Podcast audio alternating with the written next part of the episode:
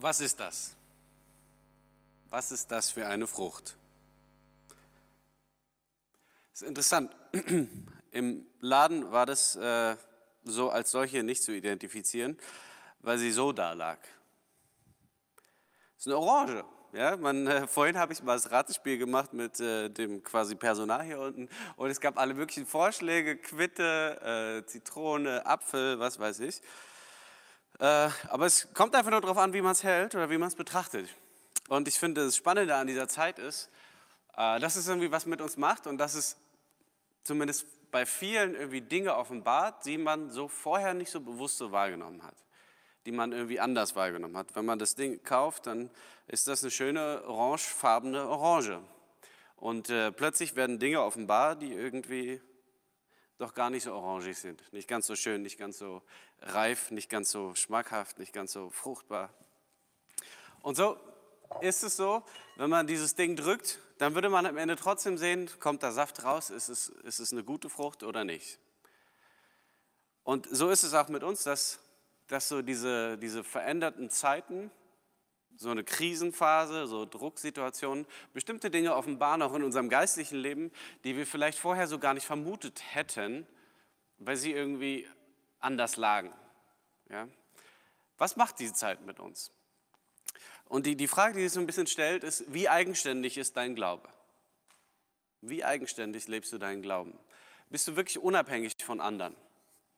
Und ich habe vor einigen Wochen darüber gesprochen, wie wichtig es ist, dass wir Intimität leben mit Gott, weil das das ultimative Ziel Gottes ist in dieser Beziehung, die er mit uns anstrebt.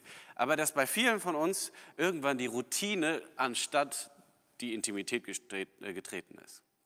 Das heißt, wir sind es gewohnt, in bestimmten Ritualen, in bestimmten Abläufen und so immer wieder uns in unserer Gottesbeziehung sozusagen gefühlt voranzubewegen. Das heißt, wir haben zum Beispiel den Gottesdienstbesuch, wir haben bestimmte Treffen, bestimmte Dinge, in denen ich in Verantwortung stehe. Und das hat ersetzt, wie ich persönlich meine intime Zeit mit Gott gestalte. Wie ich persönlich Bibel lese, wie ich ihm begegne, im Gebet, regelmäßig, im Bibellesen, im persönlichen Anbeten und Lobpreisen. Und jetzt plötzlich wird deutlich, bei ganz vielen, bei erschreckend vielen, finde ich, wie wenig Eigenständigkeit da ist in diesem Glauben. Und man hat so das Gefühl, so geht es mir, ja, dass äh, das, was ich vorher so als Gemeinde betrachtet habe, sieht plötzlich irgendwie so aus. So, was machen wir jetzt damit? Was machen wir damit? Ich habe äh, das nicht unbedingt als eine neuartige Erfahrung erlebt. Mir ging es so, äh, als ich in Berlin gelebt habe, haben sich Menschen bekehrt, haben Menschen Gott kennengelernt und äh, das Ganze auch in einer Verbindung mit mir. Und als ich weggegangen bin für ein Jahr damals ins Ausland nach Kambodscha, kam ich wieder und mein Hauskreis in so in der Form, wie es ihn vorher gab, gab es nicht mehr. Das letzte Mal, als ich im Gottesdienst war, bevor ich mit 18 Jahren nach Asien geflogen bin, war das letzte Mal, dass mein ganzer Freundeskreis im Gottesdienst war. Danach erst, erst ein einziges Mal nochmal. Und das war der Sonntag, als ich das letzte Mal gepredigt habe, bevor ich hierher gezogen bin. Wie eigenständig ist unser Glaube? Und da könnte ich jetzt noch etliche weitere Beispiele erzählen von Menschen, die irgendwie ihren Glauben und die Art und Weise, wie sie Glauben leben, fixiert haben an Personen und bestimmten Angewohnheiten. Und, und ich denke, das ist schon interessant in dieser Corona-Zeit, dass wir feststellen, Dinge verändern sich. Ja? Wir sind in Schwabach international geworden. Ja? Wir haben Leute aus China und Singapur und Australien, die regelmäßig den Livestream gucken. Ich sage liebe Grüße, wo auch immer ihr seid. Bis an die Enden der Erde, bis nach Gelmersbach reicht dieser Stream. Und äh, trotzdem ist es so, dass man sich am Ende fragt, wenn diese Zeit vorbei ist und Gottesdienste wieder normal losgehen, wer wird dabei sein? Wer wird wieder hier sein? Weil am Livestream sind viele aus der Gemeinde nicht, aber viele von außerhalb schon. Und es stellt sich so ein bisschen die Frage, wer wird noch da sein? Fängt dann alles wieder ganz normal an. Wer ist nicht mehr da? Und wer stattdessen? Und ich möchte heute Morgen mit euch in so einen Bibeltext einsteigen, der vielleicht ein bisschen atypisch ist für Pfingsten. Und zwar, weil er in dieser Zwischenzeit, stattfindet, zwischen Ostern und Pfingsten. Und da beginnt er und er nimmt seinen Lauf. Und wir lesen das Ganze in Johannes 20. Äh, und dieser Text beginnt so ein bisschen mit einem Aber. Da heißt es, aber Thomas war nicht da. Thomas, der war nicht da. Thomas. Wer ist Thomas eigentlich? Thomas ist übrigens aramäisch, ein aramäischer Name, und Thomas bedeutet Zwilling. Thomas, der auch Didymus genannt wurde, Didymus ist griechisch für Zwilling. Das heißt, wir haben einen Zwilling, der auch Zwilling genannt wurde, und der war nicht da. Und jetzt ist die Frage so, okay, alle waren zusammen, wo war Thomas? Was hat er eigentlich gemacht? So, was, was, was macht Thomas in dieser Zeit? Wir befinden, befinden uns quasi nach der Kreuzigung.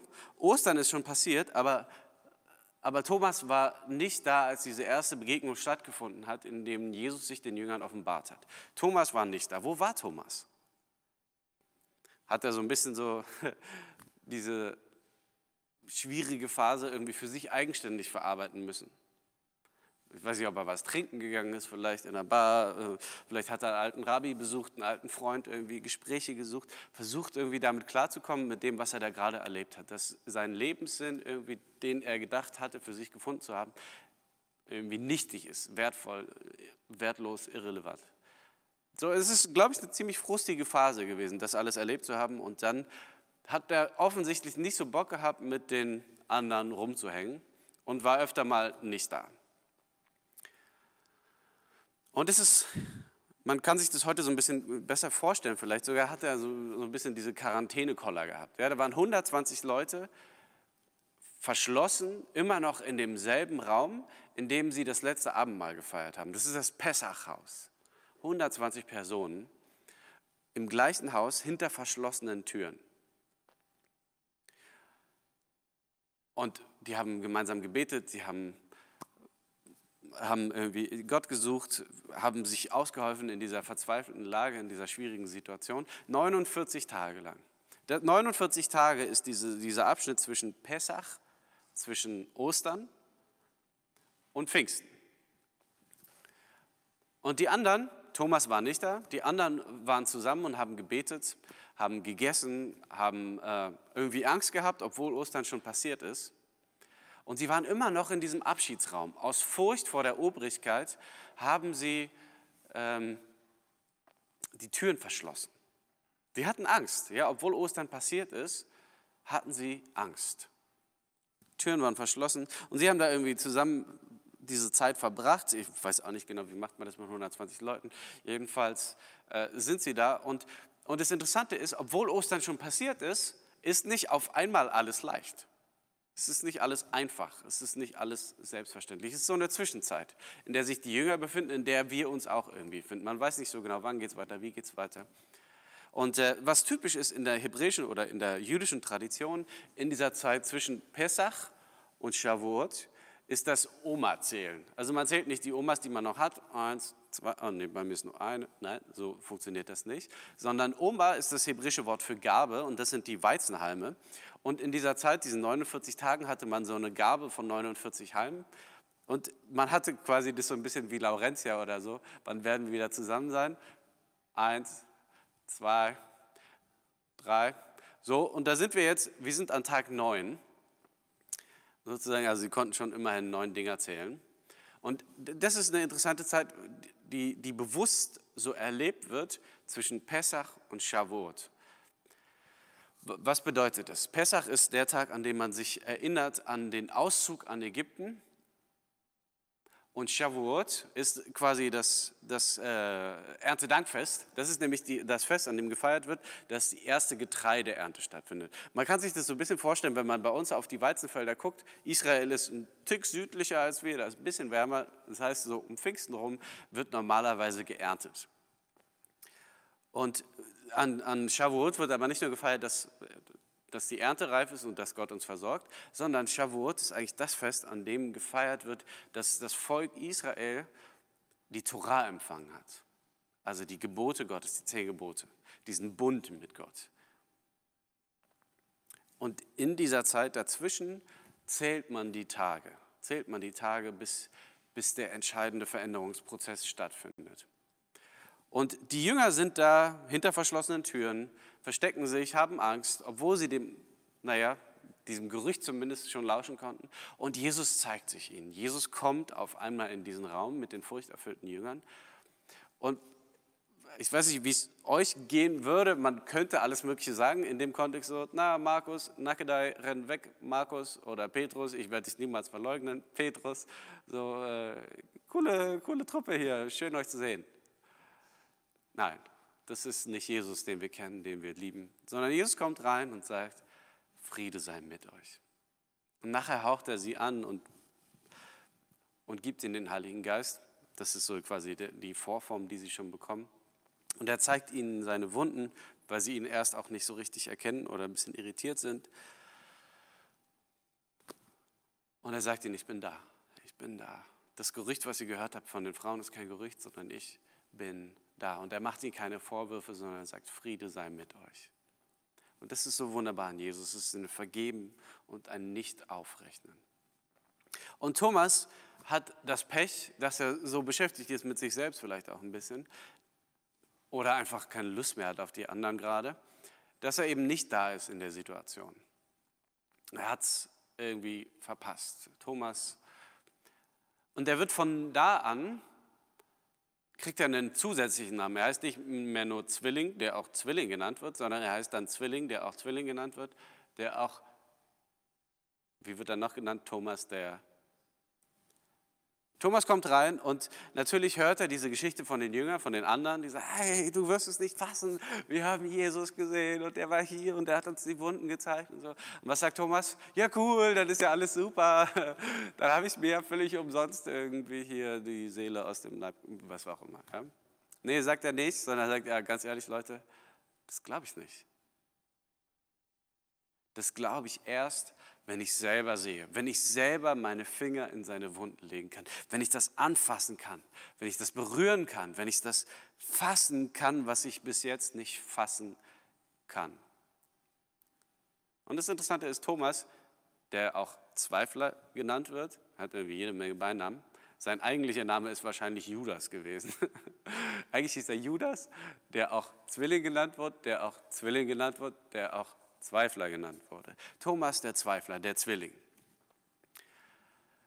Und das Interessante ist, auch in diesem Namen oder in seiner Person verbinden sich so Elemente, die, die wirklich so zwillingshaft zusammengehören. Ist er ein Zweifler oder ist er ein Glaubender? Ist er ein Fassender oder ist es unfassbar? Glaube und Zweifel gehören irgendwie zusammen. Und was man auch hier sieht, das, was ich am Anfang schon gesagt habe, dieser österliche Glaube, dieser Glaube an den Auferstandenen, ist noch sehr fragil, ist noch zerbrechlich, ist noch sozusagen in den Kinderschuhen. Und er ist nicht selbstverständlich. Die Jünger erzählen es ihm, die anderen und sagen, ja, unser Herr ist auferstanden. Das hat er doch vorher schon gesagt, war doch klar, wir haben ja alle damit gerechnet. Nein, so, es ist noch nicht selbstverständlich, es ist noch nicht einfach zu verstehen. Das will nicht von selbst verstanden werden, sondern man muss es irgendwie fassen. Und so wenig wie Ostern einfach ist, einfach verständlich, so ist auch Thomas nicht einfach und Glaube nicht einfach, sondern zweifach. Es hat immer dieses beides. Das Glauben, das Zweifeln, das Vertrauen, das sich danach sehen und das irgendwie nicht fassen können. Das Verstehen und doch nicht verstehen. Fragen zweifeln. Und Glaube ist nicht einfach, sondern zweifach, zwiefach und deshalb auch irgendwie fragwürdig, was ja aber auch bedeutet, dass es würdig ist, nachgefragt zu werden. Was glaubst du eigentlich? Warum glaubst du das? Wie kommst du zu dieser Annahme, dass dieser Jesus auferstanden ist? Und das Interessante ist, das finden wir auch beides in dieser Jahreslosung. Herr, ich vertraue, hilf meinem Mangel an Vertrauen. Gott, ich will glauben, hilf meinem Unglauben. Das ist ein Vers und das ist ein Herz. Das sind zwei Gedanken, zwei Impulse, die wir in uns tragen, die wir in uns finden, immer wieder neu. Und Glaube und Zweifel haben dieselben Eltern. Das eine kommt immer direkt nacheinander. Es sind quasi Zwillinge, Glaube und Zweifel. Ja? Es kommt erst der Unglaube und dann kommt der Glaube. Es kommen die Fragen und dann kommen die Antworten. Und manchmal kommen die Antworten erst spät. Acht Tage später, nach dieser ersten Begegnung, kommt Jesus nochmal. Und es fühlt sich vielleicht spät an. Und ich weiß gar nicht, ob in der Zwischenzeit Thomas überhaupt im Haus war. Jedenfalls acht Tage später war er im Haus. Und Jesus kommt nochmal. Und es ist die erste Begegnung, die Thomas mit Jesus hat. und wie Jesus ist, ist er natürlich nicht vorwurfsvoll, sondern zuvorkommend. Und das Erste, was er macht, ist, dass er Thomas diese zweite Chance gibt. Sagt Thomas, du warst letztes Mal nicht da. Willst du deinen Finger in meine Wunden liegen? Willst du mich berühren? Willst du es betasten?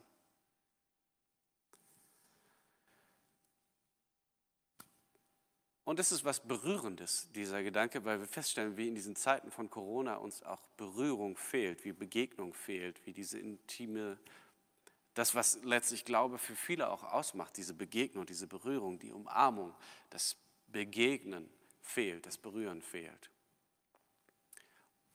Würden wir Jesus daran erkennen? Jesus ist zu identifizieren an den Wunden. Und in einer sehr alten frühösterlichen Liturgie heißt es, das ist das Einzige im Himmel, was menschengemacht ist. Die Wunden von Jesus. Das ist das Einzige im Himmel, was von Menschen gemacht ist. Und das ist das Wunderbare an dieser Perspektive, mit der wir leben dürfen. Dass in Ewigkeit nicht alles einfach weg ist, aber es tut nicht mehr weh. Und Gott, Jesus, ist in diesem Schmerz zu finden. Jesus ist zu finden in dieser Verwundung und daran letztlich sogar zu erkennen. Und da ist er uns besonders nah. Er sagt es zu ihm, Thomas, berühre mich, fass mich an. Und das ist so ein Bild für diese Zeit, damals wie heute. Das finde ich ganz treffend weil ich feststelle, wie gesagt, mir geht es so ein bisschen so, dass ich so diese unreife, unentwickelte grüne Seite an der Gemeinde meine zu entdecken, zu sehen. Aber Jesus in dieser Begegnung ist nicht vorwurfsvoll, sondern es ist ein ganz interessantes Bild, ähm, das sich in der, in der Torah findet, und zwar von Wöchnerinnen. Wenn Frauen gebären, gibt es eine vorgeschriebene Zeit von 33 Tagen, in der sie in Quarantäne leben. Das heißt, sie dürfen sich nicht der Öffentlichkeit zeigen, wenn sie einen Sohn gebären. 33 Tage lang. Wenn sie eine Tochter gebären, dann sind es 66 Tage. Jetzt kann man sagen, okay, wie kommt es? Sind Frauen irgendwie empfindlicher oder brauchen die mehr Zeit, wie auch immer. Da kann man sich dran stören oder nicht, aber das ist irgendwie so ein interessantes Phänomen, dass es in der Torah, in der Zeit des Judentums, äh, diese Quarantäne vorgeschrieben gab für Mütter mit ihren neuen geborenen Kindern. Und Jesus hat sowohl Männer als auch Frauen als Kinder, als, als Jüngerinnen, als Jünger, und wir alle sind Gottes Kinder. Und wenn man das zusammennimmt, Männer, Frauen, 33, 66 und durch zwei teilt, weil wir eben zu zweit einen Leib bilden, dann sind das 49 Tage. Und es sind genau 49 Tage von Pessach bis zu Shavuot, von Ostern bis Pfingsten. Und Jesus wendet sich seinen Jüngern, seinen Kindern, die Kinder Gottes zu, wie so eine Wöchnerin, wie, wie eine Mutter mit ihren Neugeborenen. Und man merkt, man stellt fest, so manches ist noch sehr behutsam notwendig. Manches geschieht hinter verschlossenen Türen. Und es ist wie so eine Elternzeit. Sehr behutsam. Man könnte fragen, ist es notwendig? Ist es notwendig, dass Jesus so behutsam mit diesen Frischlingen im Glauben umgeht. Eigentlich hatten sie ja schon drei Jahre Vorlauf, aber irgendwie war diese, diese Krisenerfahrung der Kreuzigung so ein dramatisches Erlebnis, was sie nicht so einfach fassen konnten, weshalb sie diese 49 Tage Elternzeit bekommen haben, in denen sich Jesus liebevoll, fürsorglich ihnen zuwendet. Die Frage, die sich so ein bisschen noch stellt, ist, bleibt Thomas, der auch Zwilling genannt wurde, der auch Zweifler genannt wurde, bleibt er ein Zweifler? Bleibt Thomas ein Zweifler? Jesus bietet ihm das ja an und sagt, hier, berühre meine Wunden, leg deine Finger in meine Wunde. Macht er das? Es ist eine sehr berührende Szene, die mehrfach dargestellt worden ist in ganz bekannten Gemälden, zum Beispiel von Caravaggio. Aber die Frage, die sich stellt, ist eigentlich, macht Thomas das? Es wird so nicht berichtet, es steht da gar nicht, dass, dass Thomas es wirklich macht. Wie reagiert Thomas, als Jesus ihm das sagt? Mein Herr und mein Gott. Ich weiß nicht, ob er das wirklich nötig hatte, danach noch seine Finger in die Wunde zu legen. Und wir sind oft dabei, Thomas als Zweifler zu nennen. Aber die Frage wäre, sind die anderen so viel glaubensstärker, bloß weil sie ja zufällig in dem Moment da waren, als er das erste Mal da war? Was passiert mit Petrus und Co.? Petrus hat mehrere Begegnungen mit dem Auferstandenen. Und die Jünger hatten eine konkrete Anweisung, nämlich bleibt in Jerusalem. So nach diesen Begegnungen, in denen Jesus Petrus zum Beispiel keinen einzigen Vorwurf gemacht hat, wo findet Jesus Petrus. Petrus geht zurück nach Galiläa, an den See Tiberias und fischt. Geht zurück in sein altes Leben, nimmt die Jünger wieder mit. Ja, also der hat die alle mitgenommen. Jesus sagt, bleibt in Jerusalem. Jetzt könnte man sagen, ah, vielleicht wollte er ja nur kurz was fischen. Aber das Ding ist, das sind 150 Kilometer. Da läuft man nicht mal eben so hin. Ich habe vorhin einfach mal gegoogelt, es wären 31 Stunden Fußweg, so, wenn man flott läuft. Ja. Das ist relativ unwahrscheinlich, dass er da eben mal so hin ist zum Fischen. Sondern Petrus gibt eigentlich auf. Er trifft den Auferstandenen und sagt, Alter, du hast wirklich kein Recht, irgendwie noch zu zweifeln, aber er zweifelt. Vielleicht auch irgendwie an sich selbst. Und er geht zurück, als wäre nichts gewesen. Und wir stellen fest, auch in der Gemeinde ist es so ein bisschen so, diese Quarantänezeit macht alles anders. Und da finden sich Glaube und Leidenschaft, da finden sich Furcht und Zweifel, da findet sich Kritik. Und ich glaube, die findet sich vor allem an uns selbst. Eine gewisse Unzufriedenheit auch damit, dass ich feststelle, irgendwie ist da doch mehr grün, als ich dachte. Irgendwie lebe ich es doch nicht so konsequent. Irgendwie kriege ich es doch nicht so hin. Und ich glaube, manche von uns sind vielleicht auch unzufrieden. Petrus ist es auf jeden Fall gewesen. Sonst wäre er nicht weggegangen. Nachdem er Jesus mehrmals begegnet ist, den Auferstandenen, der ihm keinen Vorwurf gemacht hat. Aber das ist so das Schöne an Jesus. Genau wie er mit Thomas behutsam umgeht, so geht er auch mit Petrus behutsam um. Und er lässt ihn nicht da einfach am See verkümmern, sondern er geht hin und er ist wieder so eine typisch coole Jesus-Begegnung. Sie gehen fischen, sie fangen wieder die ganze Nacht lang nichts. Jesus sagt, ey, werf mal auf der anderen Seite aus, als würde es einen Unterschied machen, aber sie machen es trotzdem. Sie erkennen ihn nicht. So, Jungs, was ist los eigentlich mit euch? Und sie fangen wieder ein Riesennetz voll. Und sie erkennen es. Und Petrus ist der Erste, der natürlich zurückschwimmt ans Land und, und Jesus begegnet. Und dann fragt ihn Jesus. Er sagt, ich, sag mal, Petrus, warum bist du eigentlich hier? Habe ich nicht gesagt, du sollst in Jerusalem warten? Warum hast du wieder deinen alten Job angefangen? Habe ich nicht gesagt, du sollst Menschenfischer werden? Und so könnte Jesus uns manche Fragen stellen. So, war das nicht schon mal besser mit dem Bibellesen? Warst du nicht schon mal verbindlicher? Warst du nicht schon mal eigenständiger in der Art und Weise, wie du deinen Glauben gestaltest? Hast du nicht schon mal mehr gebetet? Hast du nicht schon mal mehr Erwartung? Was ist eigentlich aus dem geworden, der du mal warst? So, wo ist das hin? So, was sagt Jesus? Hast du mich lieb? Ich frage dich nochmal, hast du mich lieb? Hast du mich lieb? Dann weide meine Schafe. Mehr musst du nicht wissen und mehr muss ich nicht wissen. Hast du mich lieb? Egal, was jetzt in diesen 49 Tagen gewesen ist. Egal, ob du furchtsam warst, egal, ob du gewachsen bist, egal, wie eigenständig du deinen Glauben gelebt hast weide meine Schafe. Und Jesus lässt uns nicht da, wo wir sind, sondern er holt uns immer wieder ab. Selbst wenn wir das Ziel verfehlen. Und ein Freund von mir hat, äh, hat mir die Tage erzählt, das ist der Unterschied zwischen dem Neuen und dem Alten Testament. Im Alten Testament gibt Gott immer wieder Gebote und bemüht sich und sie hören einfach nicht. Sie sind einfach nicht gehorsam. Im Neuen Testament haben die Jünger gewartet, die 49 Tage in Jerusalem. Haben sie das? Nee, eigentlich nicht. Aber Jesus geht hin und holt sie wieder ab und macht ihnen keine Vorwürfe, sondern sagt einfach nur, hast du mich lieb? Dann komm. Du weißt doch, wo du auf mich warten sollst. Und er holt uns immer wieder ab. Und diese Quarantänezeit, diese Covid-19-Zeit ist irgendwie absehbar. Ja? Es ist bald vorbei. Wir haben jetzt Pfingsten.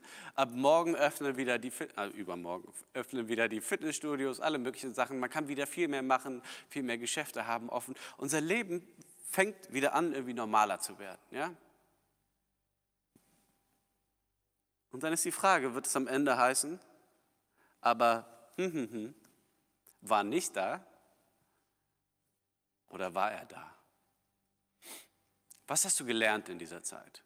Es war so ein bisschen auch eine Prüfzeit, glaube ich, für uns, dass wir feststellen durften, wie sehe ich eigentlich in meinem Glaubensleben aus? Bin ich mehr eine Orange oder bin ich mehr die Quitte, der Apfel?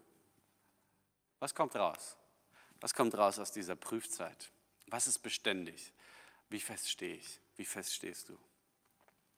Und was überwindet? Eine der besten Apologien, die ich kenne, ist von René Girard. Ein Buch, das äh, einen sehr ungewöhnlichen Titel hat, weshalb ich es eigentlich nicht gelesen hätte. Das heißt, ich sah, den Himmel, äh, ich sah den Satan vom Himmel fallen wie ein Blitz. Das ist eine kritische christliche Apologie oder kritische Apologie des Christentums. Und in so einem Nachsatz sagt er was über diese Nachzeit. Und da heißt es, welche Macht ist es, die über die gewalttätige Mimetik triumphiert? Mimetik ist eigentlich dieser endlose Kreislauf der Gewalt und der Zerstörung, die unser Leben prägt und die die Menschheit dominiert. Die Evangelien antworten, es sei der Geist Gottes, die dritte Person der christlichen Trinität. Der Heilige Geist, offensichtlich, übernimmt er die Regie. Es wäre beispielsweise falsch von den Jüngern zu sagen, sie würden sich wieder fassen. Sie fassen sich nicht, sie kriegen es nicht hin.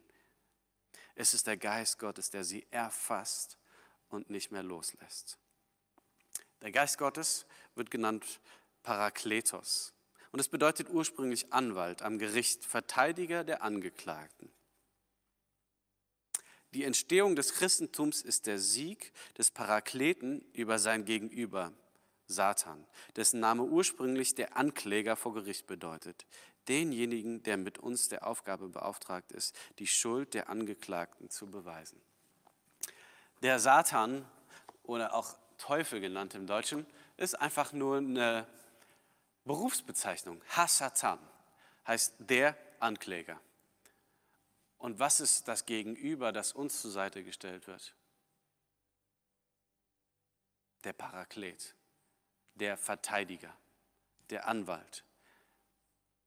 Nach dieser Zeit, nach diesen 49 Tagen, kommt der Anwalt, der Fürsprecher, der uns befähigt, den kritischen Gedanken den Zweifeln der Selbstanklage zu widersprechen. Zu sagen, nein, ich bin freigesprochen in Christus. Und es kommt Pfingsten, es kommt Shavuot, die ganze Welt versammelt sich in Jerusalem und der Geist Gottes wird ausgegossen in die Herzen. Und nicht zufällig an dem Tag, an dem die Torah empfangen worden ist. Weil die Torah empfangen worden ist in Form von Steinen und Beschneidung und im alten Bund. Und die neue Torah wird empfangen in den Herzen. Die Veränderung findet statt. Gottes Gebote sind eingegossen durch seine Liebe in unser Herz. Und Gottes Geist vermag all das, was vorher noch nicht geklappt hat. Die Jünger werden mutig, furchtlos und kraftvoll. Und ich wünsche mir, dass wir das über uns sagen können. Dass wir sagen, nach dieser Zeit, nach diesen 49 Tagen der Quarantäne, der vielleicht auch ein bisschen unfruchtbaren Selbstbeschäftigung, wo sich manche Orange als Quitte irgendwie entpuppt hat, kommen wir an den Punkt, wo wir erleben, dass Gottes Geist uns neu bewegt zu leben. Am Ende stellt sich die Frage, was passiert eigentlich mit unserem Zwilling? Der auch Zwilling genannt wird, der auch Zweifler genannt wird. So seine einzigen Auftritte, die er hat im Neuen Testament, sind immer ein bisschen fragwürdig oder zweifelhaft. Ja. Es gibt einmal die Begegnung mit Lazarus, wo er am Ende dann sagt, dann gehen wir halt hin und sterben mit ihm. Und dann gibt es eben die Situation, wo er sagt, jetzt glaube ich erst, wenn ich sehe. So viel mehr, viel mehr wissen wir eigentlich nicht über ihn. Und taucht er danach nochmal auf Weiß das jemand? Nein. Wir lesen nichts mehr über Thomas. Was, was macht Thomas? Wird er dann doch noch furchtlos? Ich will euch die Geschichte von Thomas Ende erzählen. Thomas, ungefähr 40 nach Christus, das heißt ungefähr fünf Jahre nach diesem Ostererlebnis, bricht er auf und verlässt Jerusalem. Und wisst ihr, wo er hingeht? Östlich. Thomas missioniert den heutigen Iran, Irak, Afghanistan und Indien.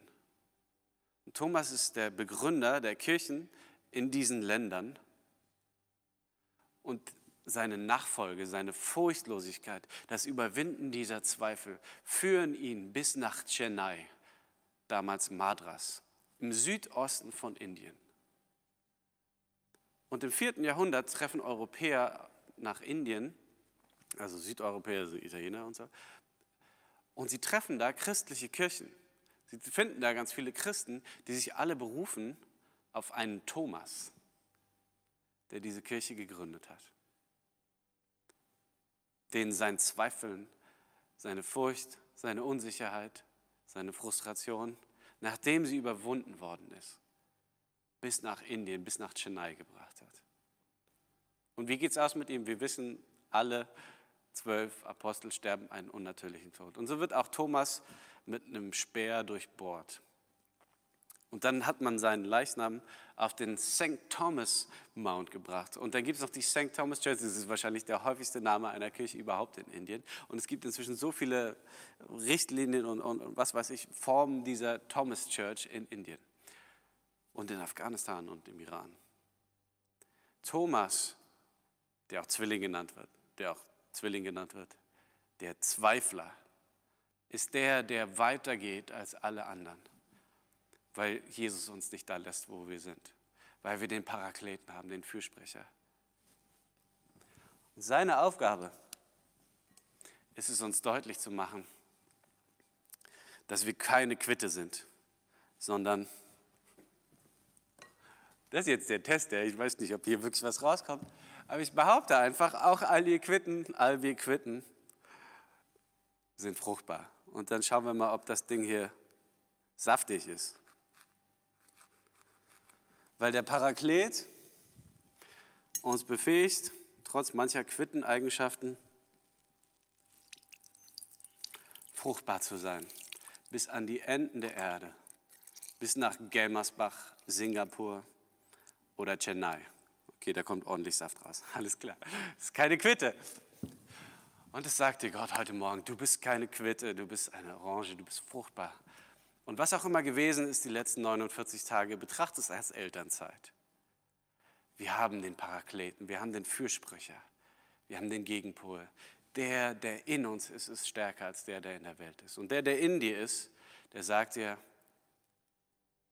du bist fähig du bist furchtlos und du bist kraftvoll.